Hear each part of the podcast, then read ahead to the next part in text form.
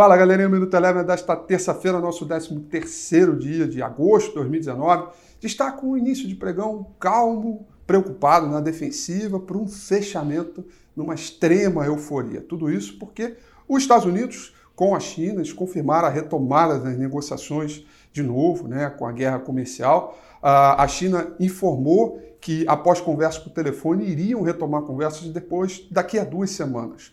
E os Estados Unidos, com o Donald Trump, acabaram anunciando que uh, postergaram a elevação de tarifas sobre produtos chineses, sobretudo naqueles produtos eletroeletrônicos, laptops, eh, celulares mais ligados à tecnologia. Com isso, o mercado entendeu como uma retomada das negociações como um ritmo mais forte aí para encontrar um acordo comercial e as bolsas voltaram com bastante violência. O índice S&P 500 subiu 1,50%, o petróleo que vinha de algumas sequências de queda subiu mais de 4% e o índice mercado emergente subiu 1,27%. Com o apetite ao risco, o dólar acabou caindo sobre o real, teve queda de 0,52%.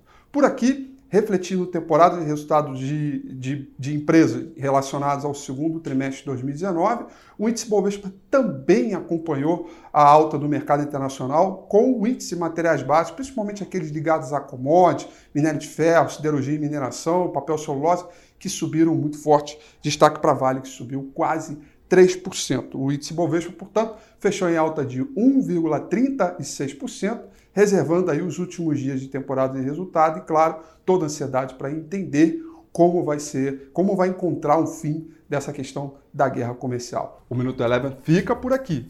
Quer ter acesso a mais conteúdos como esse? Inscreva-se em nosso site www.elevenfinancial.com e também siga a gente nas redes sociais. Eu sou Rafael Figueiredo e eu te espero no próximo Minuto Eleven.